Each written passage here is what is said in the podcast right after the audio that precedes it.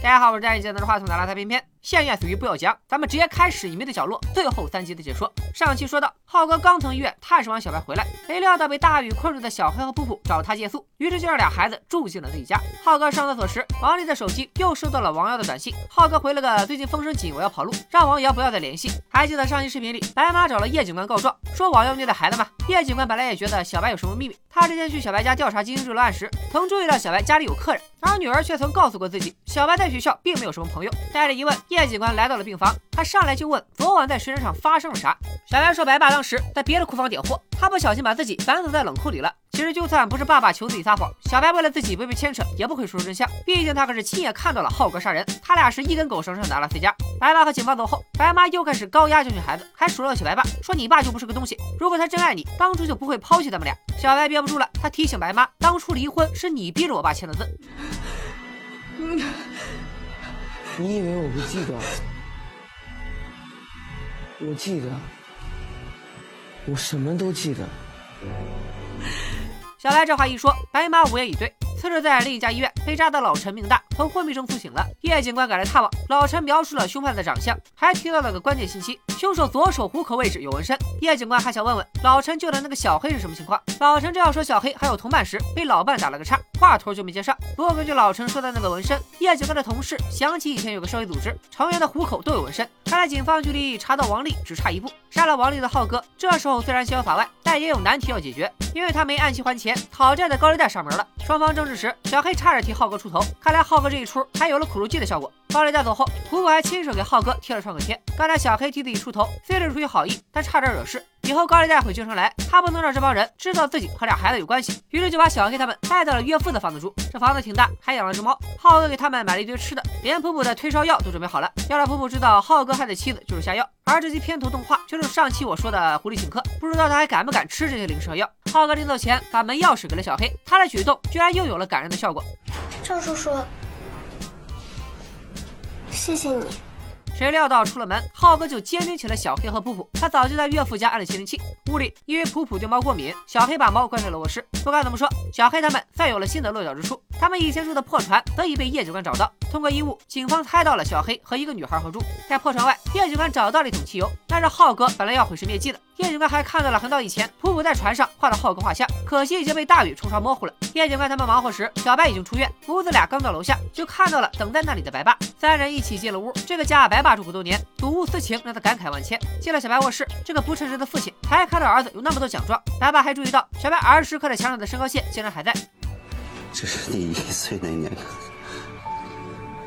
这上幼儿园那天，这上小学，这三年级。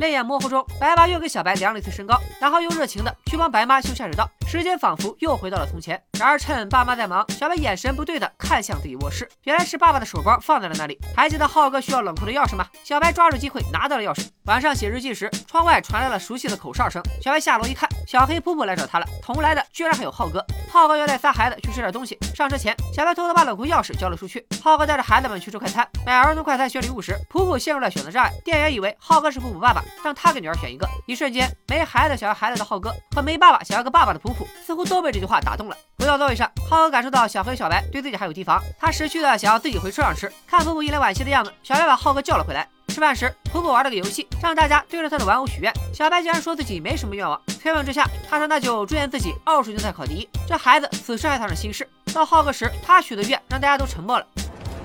我希望一切可以重来。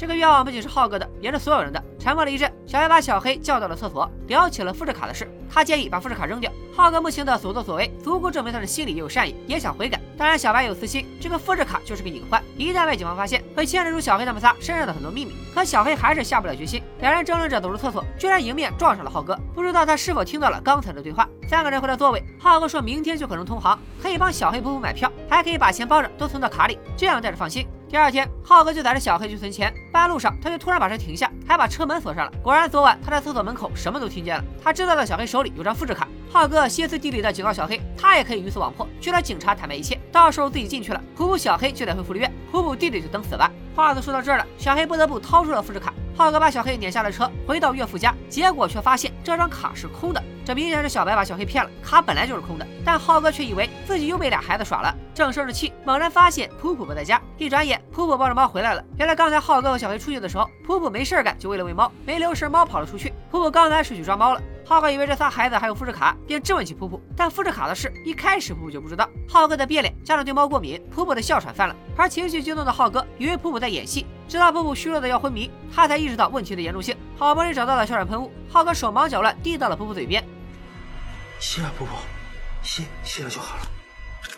如此折腾，普普一口药没吸到，真的昏了过去。浩哥下意识的拨打了幺二零，可对方问病人所在位置时，浩哥犹豫了。他要是说出地址，真把普普送到医院，后面的事就是接受调查进监狱。被浩哥赶下车的小黑，随后赶到了浩哥岳父家，屋里已经空无一人，之前凌乱的客厅也被打扫干净了。普普是被送去了医院，还是被浩哥处理了？在普普不见后的第二天，小黑找到了小白，和他同步了信息。小白猜到浩哥已经知道了卡是空的，就坦白自己压根就没有复制视频。小黑气疯了，因为这张空卡普普生死未明。小白赶紧想了弥补的办法，他让小黑和浩哥说出实情，本来就没有什么复制卡，没准这样浩哥就能放了普普。这话浩哥会信才怪。小黑不装小白了，他决定自己去找老陈帮忙。可就在小黑到了医院走廊的时候，浩哥打来了电话。原来小黑前脚刚走，小白就和浩哥通了话。他本想告诉浩哥卡只有一张，却也把小黑要报警的信息透露了出去。浩哥警告小黑，你要是报警，就再也见不到普普了。他约小黑明天在白爸的水产厂见个面，彻底了结此事。浩哥去水产厂，自然是要去处理王丽的尸体。看来小黑危险了。晚上在海边，小白找到了小黑，见到小白，小黑一拳怼过去。他知道就是小白通风报信。小白这几次看似是出了昏招，但这都是表面，内里如果这都是小白故意的呢？如果从叫住浩哥一起吃饭，到去厕所商量复制卡的事，故意让浩哥听见，都在小白的算计之内呢？小白安慰了几句小黑，提议再给浩哥一张空卡，拿这张卡去交换普普。小黑竟然直接就同意了。他真的是他孩子里最天真的，就没想想如果浩哥现场验卡可怎么办？此时镜头里再次出现了红光，上期我也分析过，这道红光就是危险的预警。次日，小黑、小白坐上公交前往水产厂，先他们一步到的是白爸和王瑶。这俩人来水产厂是因为叶警官根据纹身查到了王丽，他去了白爸家询问此人去向。警官的到访让王瑶觉得弟弟去向不明很有问题，以前他跑路都会找机会打个电话，现在怎么只是偶尔回条短信？王瑶捋了捋，觉得弟弟就是在水产厂不见的。小白主动帮王丽做假供词也不对劲。想到这里，王瑶便求白爸来水产厂再好好看看有没有什么蛛丝马迹。两人到了水产厂的冷库门口，白爸才发现自己钥匙不见了。他没多想，回办公室又拿了一把备用的。白爸在水产厂转了半天也没发现什么，直到他走到了冰库前。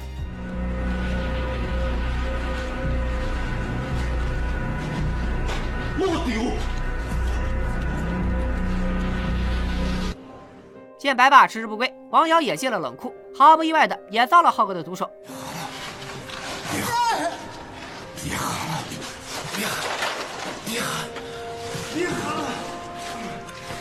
这时小白才到了冷库大门外，看到了爸爸的车。进冷库找爸爸时，浩哥从背后窜出，并关上了冷库大门。小白又用了之前那招：你要是敢对我动手，留在外面的小黑就去报警。可这次浩哥的反应让人意外，我的人生都被你们毁了，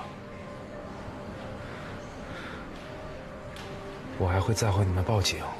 浩哥把小白绑起来，扔到了一间屋子。白爸还没死，也被关在这里。当着白爸的面，浩哥想让小白把自己做的事都说出来。小白不肯说，浩哥就告诉白爸。小白不但勒索自己，给了他钱以后，还在耍花招。此时不远处忽然传来了手机铃声，这铃声暴露了门外的小黑。他这次其实没有在外面做保险，而是通过通风管道潜入了冷库。他想先找到普普，然后给浩哥来个出其不意，却不料被电话出卖了。给他打电话的是老陈。小黑提前给老陈发了短信，让他来这里救人。见小黑暴露，小白一个劲儿的喊快跑。浩哥出去找小黑，白爸想尽办法自救。等浩哥没找到人回来时，白爸都开始给小白解绑了。看浩哥回来，白爸忙了一波。浩哥已经杀人杀出了手感，直接把白爸捅了。或许听到了里面的打斗声，小黑在外面喊了一嗓子。浩哥闻声又出去找人，留下小白和爸爸生死离别。白爸用最后一点力气帮小白松了绑。弥留之际，他对小白说出了最后的期望：辛苦了，照顾好妈，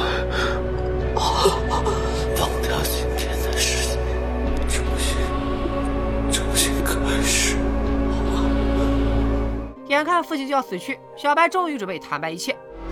如今从那天我也参悟了，对不起，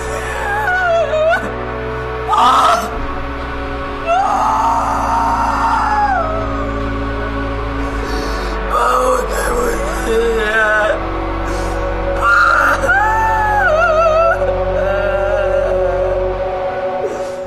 痛哭流涕时，浩哥已经在外面发现了小黑的书包。他正要走近查看，却被小黑从后面偷袭。看浩哥被砸晕了，小黑又到处找起了普普。看到这里，给我急够呛！你救他不补刀，起码也得把浩哥的武器给捡起来吧。果然，没一会儿，浩哥就醒了。这里有两个细节，一个是浩哥的眼镜被砸飞了，另一个是浩哥的手上沾上了很多机油。机油提醒了浩哥，这不就是放火的好材料吗？浩哥把油倒出来，锁上冷库门，然后点了火。小白看着火光，想破门而出，奈何门已被锁死。小白想到冷库还有个通风管道，但管道太高，他爬不上去。小白想搬货架当梯子，但货架太重，眼看自己耗尽了力气，小黑赶来帮忙。这里我又想吐个槽，货架那么重，是因为上面都是冻海鲜，你俩搬下来几箱，货架不就轻了吗？或许是时间不容耽搁吧，小黑、小白就这么硬推，愣是把货架推倒了。接下来这俩孩子应该会从管道离开。大伙一起，也有人赶来，那就是接到小黑求救短信的老陈，以及正义不会缺席的叶警官。小白出了冷库没有走远，他被警方找到后，一直等着母亲来接。白妈赶到后，小白一直在搓着手上的污迹不说话。我看有网友根据这个细节推断，小白也杀了人，王瑶就是他杀的。理由是小黑在打晕浩哥以后，发现了藏匿的王瑶的尸体，之前浩哥只是勒晕了他，后来小白路过，用旁边的红色铁管打死了王瑶，所以才在手上留下了污迹。呃，先别急着刷细节爆炸，个人感觉这种解读有点不太合理。首先，小白一进水产厂就被浩哥控制绑了起来，浩哥捅了白爸出来以后被小黑打晕。小黑发现王瑶在水管旁边这段时间，小白正在经历丧夫之痛，也就是说他其实是没有作案时间的。有人根据王瑶的位置移动过判断，他肯定不是浩哥杀的，因为浩哥既然决定要放火烧厂，没必要故意藏匿王瑶，反正一把火都烧成了灰，这个逻辑也是不对的。因为浩哥是因为被小黑用油桶打晕以后，才想到了可以放火烧厂，所以他之前不管是勒晕了王瑶，还是勒死了王瑶，都会把王瑶的躯体暂时藏匿，不会就这么留在过道上。至于小白手上的污迹，个人猜测其实是抱着白袜时沾到的血迹。小白搓手是在表达害在父亲的愧疚之情。另外，从故事利益上来说，如果小白从未亲手杀过人，但是却间接害死了自己身边好多人，从而实现完美犯罪，逃脱了法律的制裁，其实比他真的杀过人要高级得多。书归正传，小白被白妈带回了家。小黑除了冷酷，一直在大街上游荡，找不到父母的他非常失落。浩哥的情况也好不到哪里去，他杀了太多人，站在阳台上想跳楼，但终究没有自杀的勇气。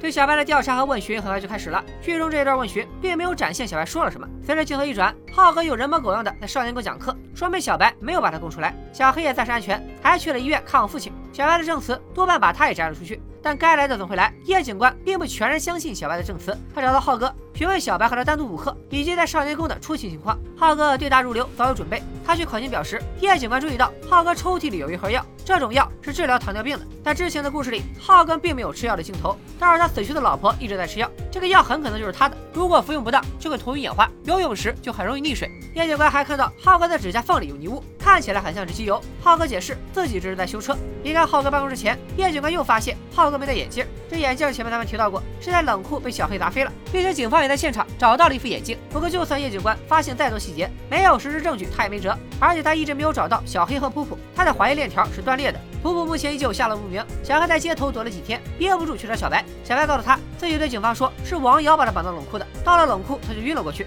小黑这个时候觉得还不如去自首，并质疑小白为啥要撒谎。小白瞬间阴沉下来。此时小黑说了关键的一句：“你想报警吗？我欠普普的，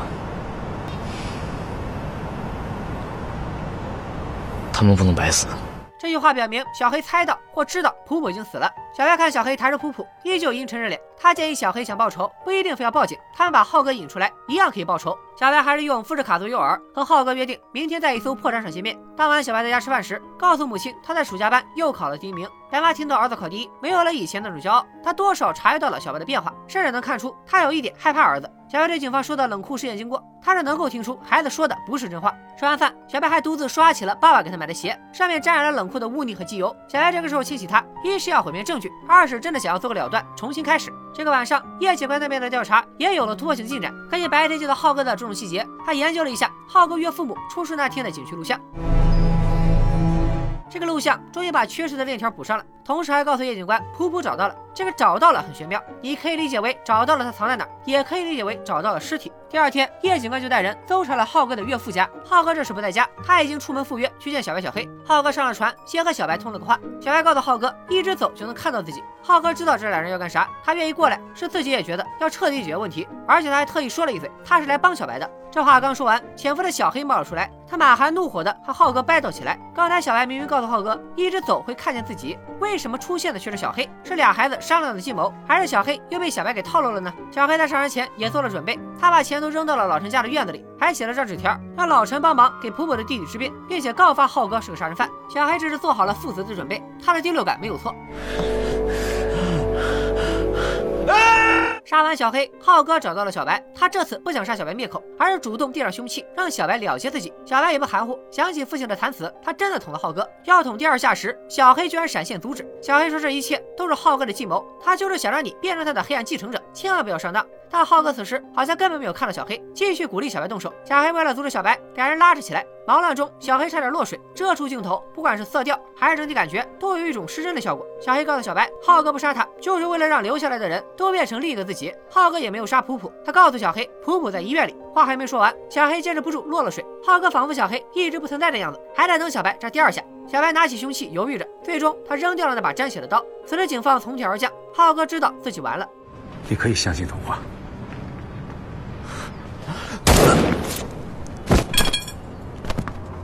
浩哥这句话什么意思呢？其实这部剧有个重要的信息我一直没说，那就是浩哥和小白都熟知的一个故事，一个关于数学家笛卡尔的故事。笛卡尔曾爱上一位公主，公主也爱他，但因为国王觉得笛卡尔不配，流放了他。最终笛卡尔去世，公主一生未嫁。这个童话故事之外，还有个黑暗结局，那就是笛卡尔爱公主，公主却根本不爱他。笛卡尔最终是死于公主的背叛。浩哥对小白说：“你可以相信童话。”言外之意，现实不是童话，是黑暗的那版结局。至于这个结局是什么，我们一会儿再分析。浩哥死了，小白被叶警官护送离开，小黑也被老陈从水中救起。两个孩子对着警察说出了自己的经历，但他们的口供依旧在剧中没有展现。他们到底说了什么？尤其是小白说了什么，我们不得而知。值得注意的是，浩哥死后依旧没有普普的画面。按说，如果普普在医院，这时候应该给他一个安然无恙的镜头。随着时光流逝，这个难忘的暑假结束了。开学第一天，小白要上学时，电塔里正播放着《小白船》。听到这首歌，小白想起普普还留给自己一封信。他关好门，打开信读了起来。信上到底写了什么？这里又卖起了关子。看完信，小白去上了学。开学典礼上，小白正认真听着校长讲话，突然他身后出现一道光。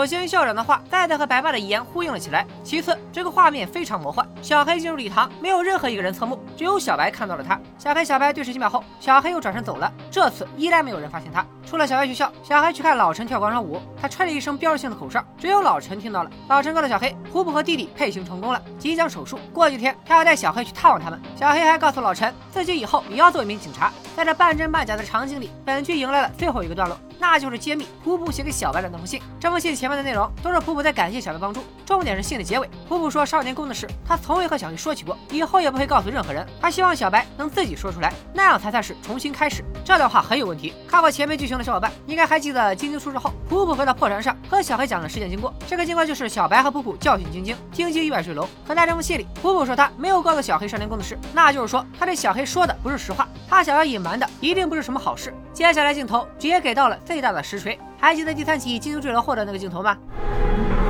他睡下去了，而最后一集，这个镜头再次闪现，他摔下去了。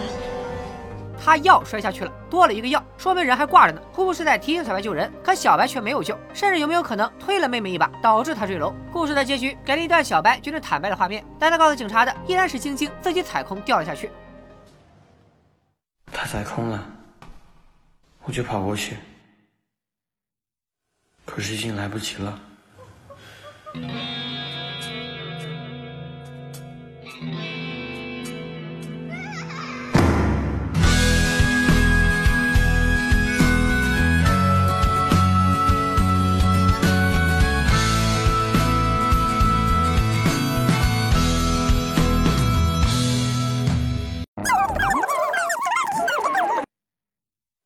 可是已经来不及了。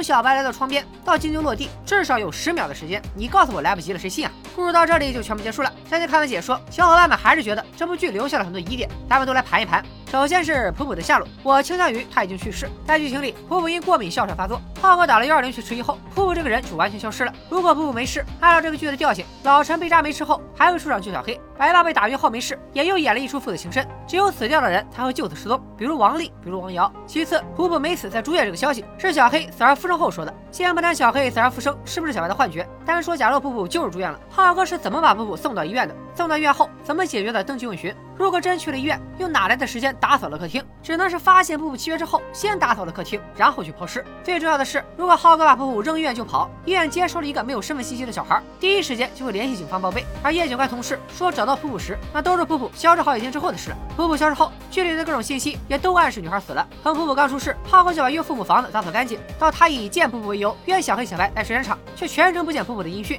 以及小黑对小白说我们欠普普的，他们不能白死。还有警察说找到普普，却不见带他们去找普普问话，这些操作都指向普普已死。如果结局真的是个黑暗结局，那不但普普死定了，知道小白太多秘密的小黑也是必死的下场。唯一我们要弄清的是，小黑到底是什么时候死的？结局时，小黑去学校礼堂找小白，全校师生视而不见；小黑找老陈吹口哨，一帮大妈也是充耳不闻。能看到小黑的只有小白和老陈。按照一般影视作品的设定，大家都看不到，只有你能看到，那这个人肯定是鬼魂啊！当然还有人说，其实老陈也去世了，他根本没救上来小黑，也溺水死了。原因是救人的老陈似乎伤已经完全好了，而且明显是换了一身带条纹的衣服。再说了，正常人第一反应肯定是去船上救人，老陈怎么会预料到小黑落海呢？总之，我们可以确定，落海之后的小黑肯定都是想象出来的童话结局。那落海之前的小黑呢？小黑一来劝小白，浩哥同样视而不见。所以会不会此时的小黑就已经被浩哥捅死了？小白看到的小黑也是自己想象出来的，甚至再过度解读一点，小黑不是淹死的，也不是被浩哥捅死的，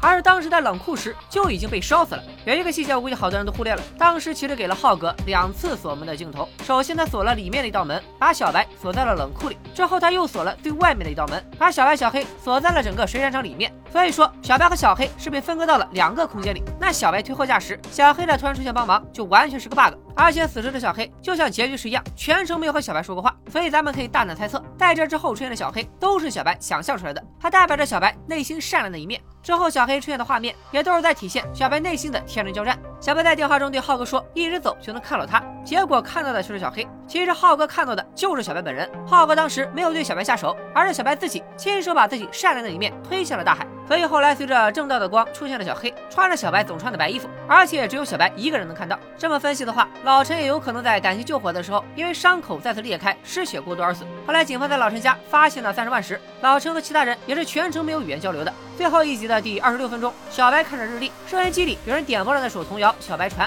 紧接着，小白拿出了普普的信，可却并没有揭秘信的内容，而是插了五分钟的插曲，内容包括小白在学校和同学的和解，小黑在礼堂的出现，以及小黑和老陈的父慈子孝。然后是一个长时间的黑屏转场，镜头又回到了小白在看日历，完全一样的镜头。然而此时画外音却并没有出现那首《小白船》，说明刚才发生的一切其实都是小白笔下编造的童话。接下来才是现实结局，信的内容被揭秘，小白才是最坏的那个小孩，神作就此诞生。估计又有好多人会说，偏偏你又在过度解读，人家明明就是个大团圆结局啊！咱们先抛开原著小说里远比这更黑暗的结局不谈，就说这部剧本身也埋下了太多太多的伏笔，暗示了有两个结局，一个虚假的童话结局和一个黑暗的现实结局。比如小白和两个小伙伴一起庆祝自己的生日，说这是他人生中最快乐的一天，然后此时白爸却刚刚火化了自己女儿的尸体，一生一死的交叉剪辑是在暗示这边所有的美好都是基于另一面的残酷现实。还有第六季结尾，三个孩子伴随着童谣坐船飞上了天，这种超现实的镜头算是标准的童话故事。结局。然而，这首童谣最后一句唱的却是：飘呀飘呀飘向西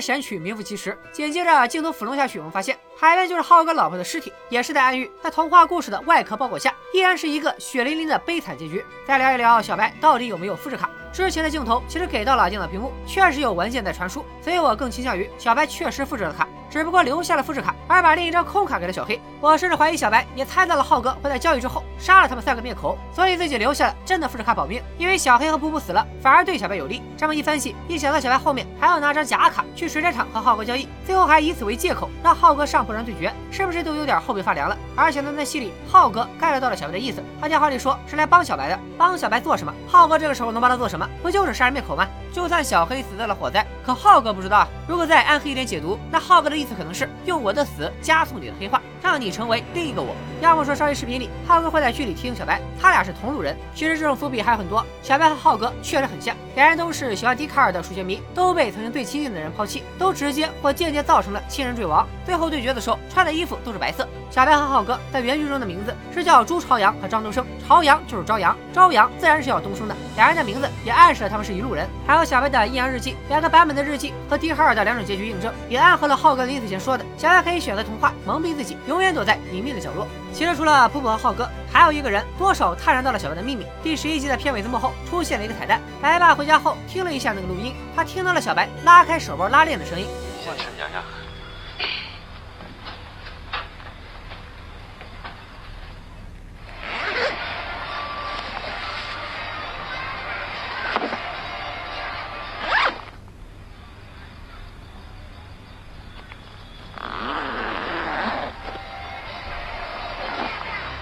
声音告诉白爸，儿子知道自己在录音，所以他之后说的话都是有意为之。在白爸的立场上看，儿子知道自己录音而不说破，反而打感情牌，说明他确实和金的死有关。但现在自己已经失去了女儿，白爸不想再失去一个儿子，何况一切的罪孽都来源于他这个父亲，所以白爸选择理解儿子，帮他保守这个秘密，于是删掉了录音，觉得对不起死去的女儿，还抽了自己一个嘴巴子。这也是为什么白爸临死前和小白说忘记一切，重新开始。白爸知道录音录到了拉链声，以小白缜密的心思，他会没注意到吗？我猜小白就是笃定了白爸，哪怕知道了自己是在录音前演戏，也会因为愧疚之心，再次变成自己需要的那个好爸爸。很多小伙伴都在讨论区和弹幕里聊原著的情节，这部剧看下来，我觉得对比原著意义不大。隐秘的角落已经走了和原著坏小孩截然不同的路数，可以把他们当成共享一个世界观但平行的两个故事。作为一部难得的九分国产悬疑剧，隐秘的角落还有很多细节有待挖掘，欢迎大家弹幕和留言区补充。最后预告一下，隐秘的角落之后，我还准备给大家说说另一部很可能一开播就会上九分的国产悬疑剧。如果想看，咱们走一波接三连喂喂鸽子吧。下部悬疑剧解说见，拜了个拜。